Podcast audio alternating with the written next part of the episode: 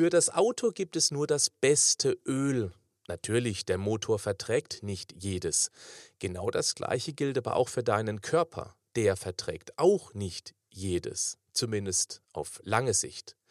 Was besonders fies ist, ganz typische Küchenstandardöle sind gar nicht gut für deine Gesundheit, weil die Verteilung bestimmter Fettsäuren ganz weit weg von dem ist, was deinem Körper gut tut. Was ich damit meine, erfährst du jetzt.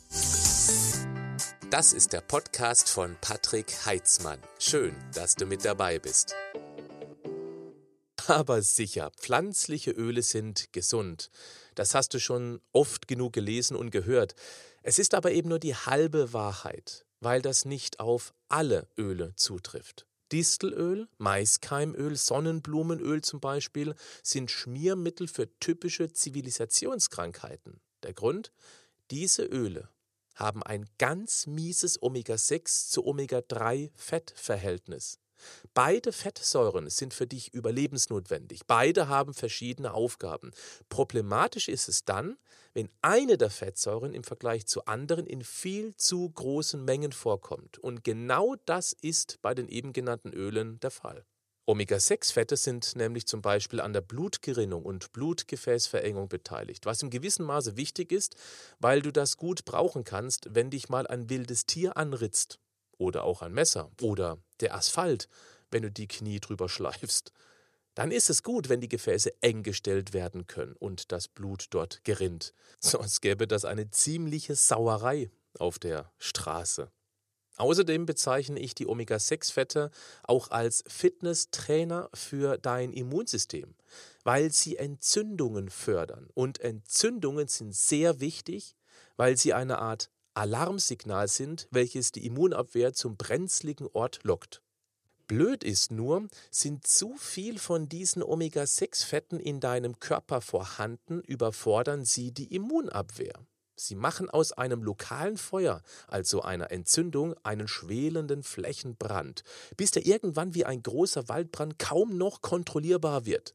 Typische Zivilisationserkrankungen werden durch die Omega-6-reichen Öle befeuert, zum Beispiel Arthritis, Rheuma, Allergien, Arteriosklerose, sogar Krebs und auch die Demenz, also der geistige Verfall. Blöd ist jetzt, wenn du nachher in deiner Küche stehst und vergessen hast, welches die Omega-6-reichen Öle waren. Okay, nochmal. Distel, Sonnenblumen und Maiskeimöl sind die ganz typischen Küchenstandardöle. Dies solltest du zum Altöl bringen oder einfach in den Müll werfen. Omega-6-Öle haben einen Gegenspieler. Das sind Omega-3-Fette sozusagen, der Feuerlöscher für Entzündungen innerhalb deines Körpers. Besonders gut ist hier Leinöl. Das ist allerdings nur für die kalte Küche, zum Beispiel im Quark, geeignet, weil es sehr hitzeempfindlich ist. Beim Rapsöl streiten sich manchmal die Geister. Ich bin der Meinung, es ist ganz okay. Das kannst du auch gut erhitzen. Walnussöl ist super für deine Salatsauce. Alle diese Öle liefern dir ordentliche Mengen Omega-3. Olivenöl ist ein neutrales Öl. Es liefert die einfach ungesättigte Fettsäure. Olivenöl eignet sich deshalb sehr gut als Küchenstandardöl. Kurz anbraten kannst du das auch bei mittlerer Hitze. Wenn du länger und heiß braten möchtest, rate ich dir zu Butterschmalz oder Kokosöl. Natürlich nur, wenn du den Geschmack von Kokos magst. Kokosöl ist sehr hitzestabil und besteht zu ungefähr 50 Prozent aus Laurinsäure. Laurinsäure wirkt antibakteriell und auch antiviral macht also potenziell gefährlichen Bakterien und Viren in deinem Körper schwer zu schaffen. Eine super Unterstützung für deine Immunpolizei. Immer mehr Studien deuten auch darauf hin, dass es sehr gut für den Gehirnstoffwechsel ist, damit das Denken bis ins hohe Alter läuft wie geschmiert. Anscheinend wirkt es super gegen Alzheimer und Demenz, also nicht vergessen. Kokosöl kaufen. Achte hier auf nativ, ganz wichtig. Das ist dann nicht industriell versaut worden. Wo du dich auf keinen Fall anschmieren lassen solltest, ist bei der Margarine. Nicht nur, dass hier flüssige Öle irgendwie chemisch industriell schmierfähig gemacht werden musste, was mich schon sehr kritisch macht, sondern auch das Problem, dass bei den meisten Margarinen viel zu viel Omega-6-Fette und viel zu wenig Omega-3-Fette vorhanden sind. Schau mal auf die Zutatenliste der Margarinen. An erster Stelle steht dort meist pflanzliches Öl oder pflanzliches Fett. Jetzt rate mal, welche Öle da verwendet werden. Die guten, hochwertigen oder eher die billigen Omega-6-reichen Öle?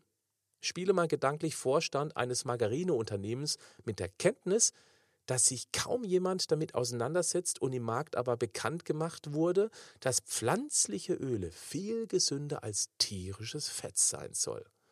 Ich lasse mir die Butter nicht vom Brot nehmen. Ich achte aber darauf, dass die Milch aus guter Tierhaltung kommt, also von handmassierten Weidekühen oder so ähnlich. Ich selbst nehme die Kerrygold aus Irland. Dort stehen die Tiere fast das ganze Jahr auf immergrünen Weiden. Warum sollten die Kunstfutter bekommen?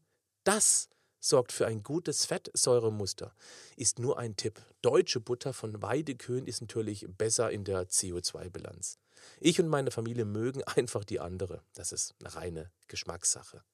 Mach zu Hause einen Ölwechsel, damit dein Körper läuft und läuft und läuft und hole dir nicht nur die billigste Wurst von Tieren, die mit Getreide, Mais und Soja gefüttert wurden.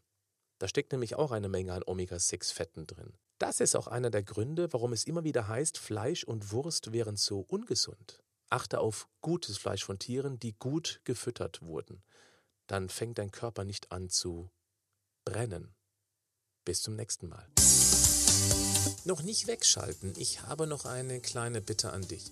Dieser Podcast ist kostenlos, macht aber viel Aufwand und ich tue das sehr gerne für dich und die anderen. Dieser Podcast wird noch mehr Menschen erreichen, wenn du mir dabei hilfst. Je mehr Rezensionen und Bewertungen dieser Podcast erhält, desto mehr Aufmerksamkeit wird er erreichen. Für dich ist das nur ein kurzer Moment, für mich eine ganz große Hilfe. Wärst du so lieb, dann ein ganz herzliches Danke an dich. Wenn du nicht weißt, wie eine Bewertung gemacht wird, du findest hier im Beschreibungstext zum Podcast einen Link dazu. Schau mal rein. Bleib gesund, aber mach auch was dafür.